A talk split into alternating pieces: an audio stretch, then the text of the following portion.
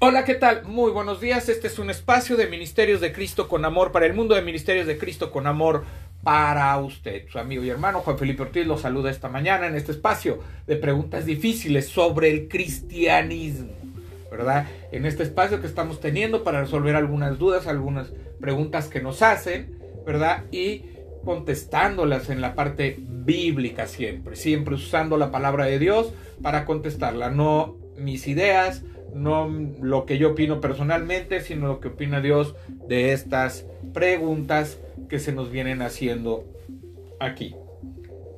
Bueno, pues vamos comenzando, ¿verdad? Y, antes de comenzar con esta pregunta que hoy vamos a resolver, eh, decirles, bueno, que, que ahí en la página de YouTube pongan, eh, si usted le está gustando, le, le, gusta este video usted quiere seguir escuchando estas devocionales, estos comentarios, pues eh, le pedimos, ¿verdad? Que se suscriba tanto al canal de YouTube, se, eh, se suscriba o envíe la notificación por Facebook para que usted siga todos los contenidos y también póngale campanita para que reciba las notificaciones de estos temas tan importantes, ¿verdad? En YouTube y también en el podcast de Spotify y en el podcast, eh, eh, en todos los canales de podcast que tenemos, para que usted dé seguimiento a estos temas tan importantes.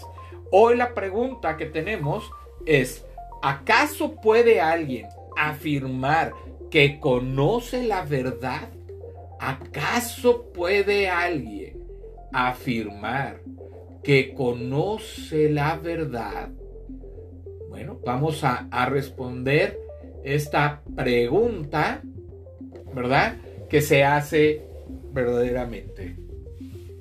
Bueno, dice, la suposición, acuérdense que son tres planteamientos. La suposición, el cuestionamiento, el pensar en las consecuencias y la respuesta, lógicamente, bíblica.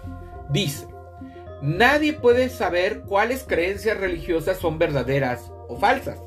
Los cristianos, por lo tanto, tampoco pueden afirmar que es, que es la verdad. La verdad es relativa. Esta es la suposición o los comentarios que hace el mundo acerca de la religión, ¿verdad? Acerca de que no, todo, eh, no, hay una eh, verdad absoluta, hay una verdad relativa.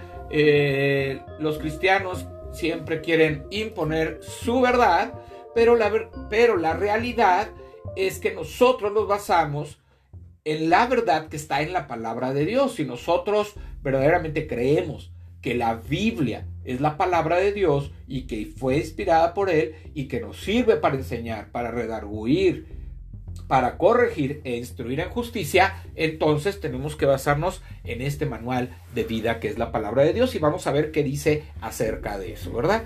El cuestionamiento. El relativismo alega que no podemos determinar la verdad. Ese es justamente el problema. Tomemos la afirmación, no podemos determinar la verdad. Si el, si el relativismo fuera cierto, esta afirmación debería ser verdadera pero el relativismo afirma que es imposible determinar la verdad o falsedad de algo. Por lo tanto, es imposible saber si esa afirmación, no podemos determinar la verdad, es verdad. El relativismo se autorrefuta, por eso cae en el absurdo porque la verdad existe. En realidad, la gente decide continuamente qué cosas damos por verdaderas o cuáles por falsas. Supongamos que intentas infructuosamente comunicarte con un amigo por teléfono.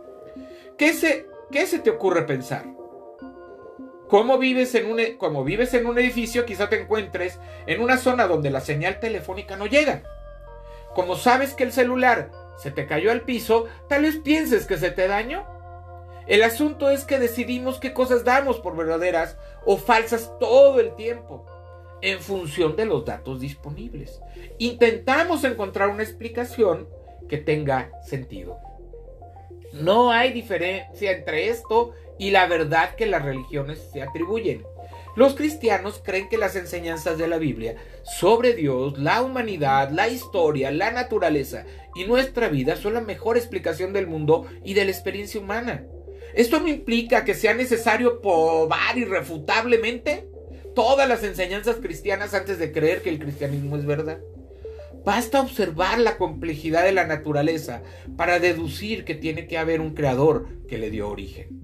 Podemos observar nuestra propia conciencia y la noción que tenemos del bien y del mal y conducir y concluir que debe haber un ser supremo que determina el bien y el mal. Podemos ser testigos de vida transformadas para mejor cuando las personas siguen de veras las enseñanzas de Jesús y comprenden que Dios es el dador de una vida nueva y auténtica. Dice si es Luis.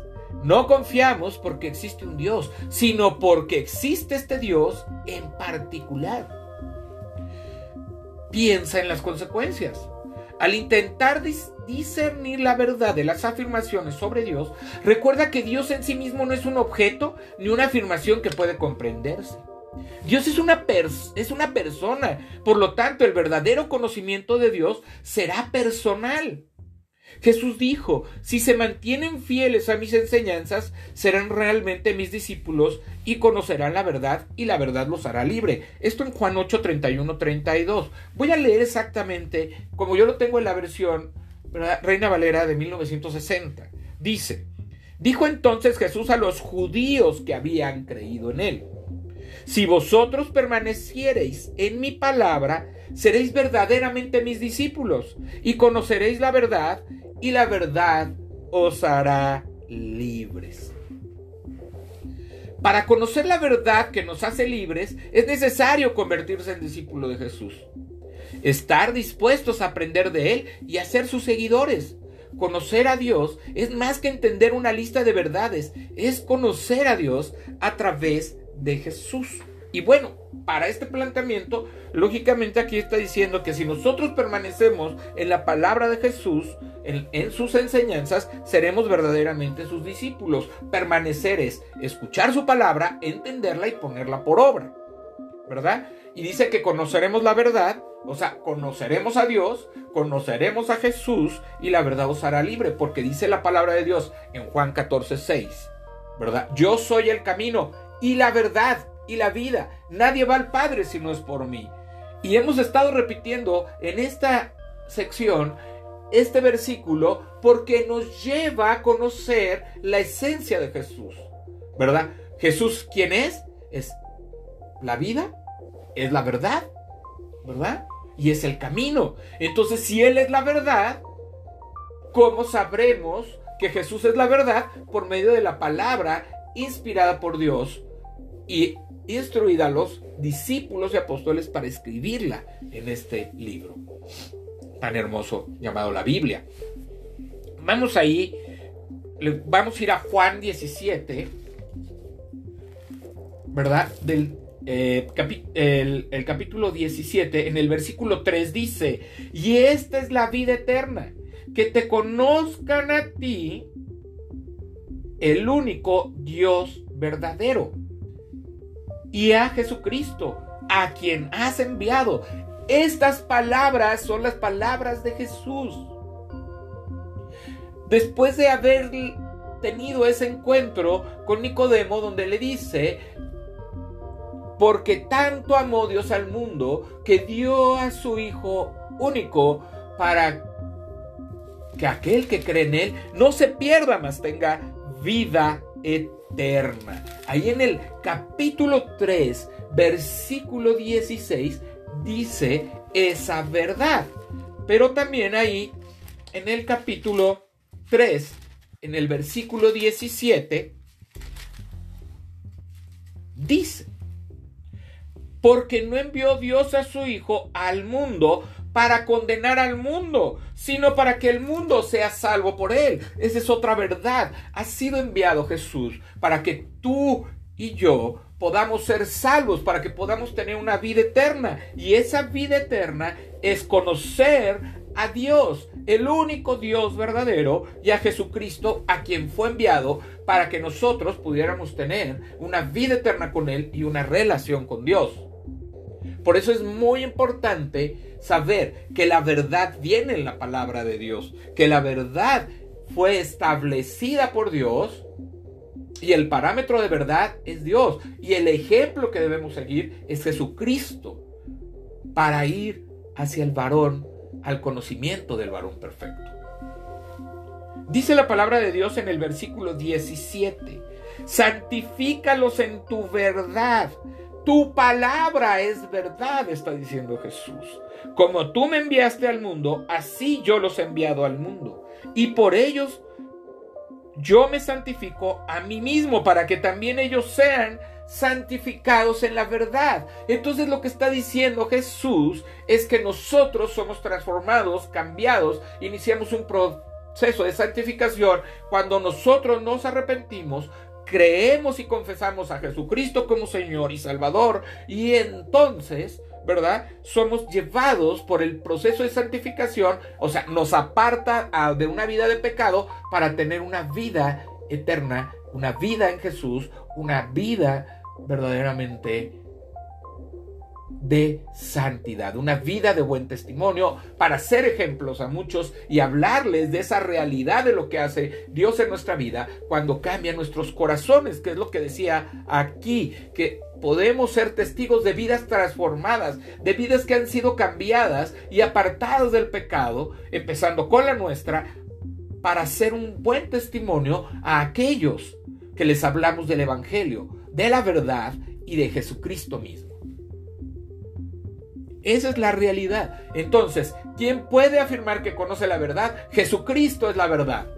Dios es la verdad y la Biblia nos instruye en su verdad. Nos instruye en su enseñanza, en sus doctrinas que son verdad y que no pueden ser ni manipuladas y que no pueden ser cambiadas ni pueden ser reescritas.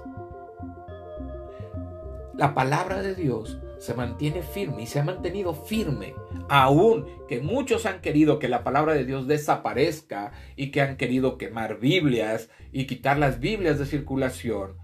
Tenemos más de dos mil años con la palabra de Dios.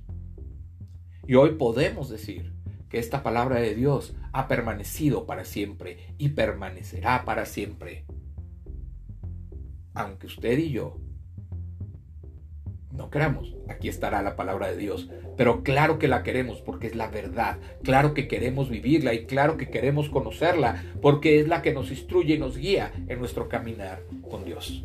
Vamos a orar.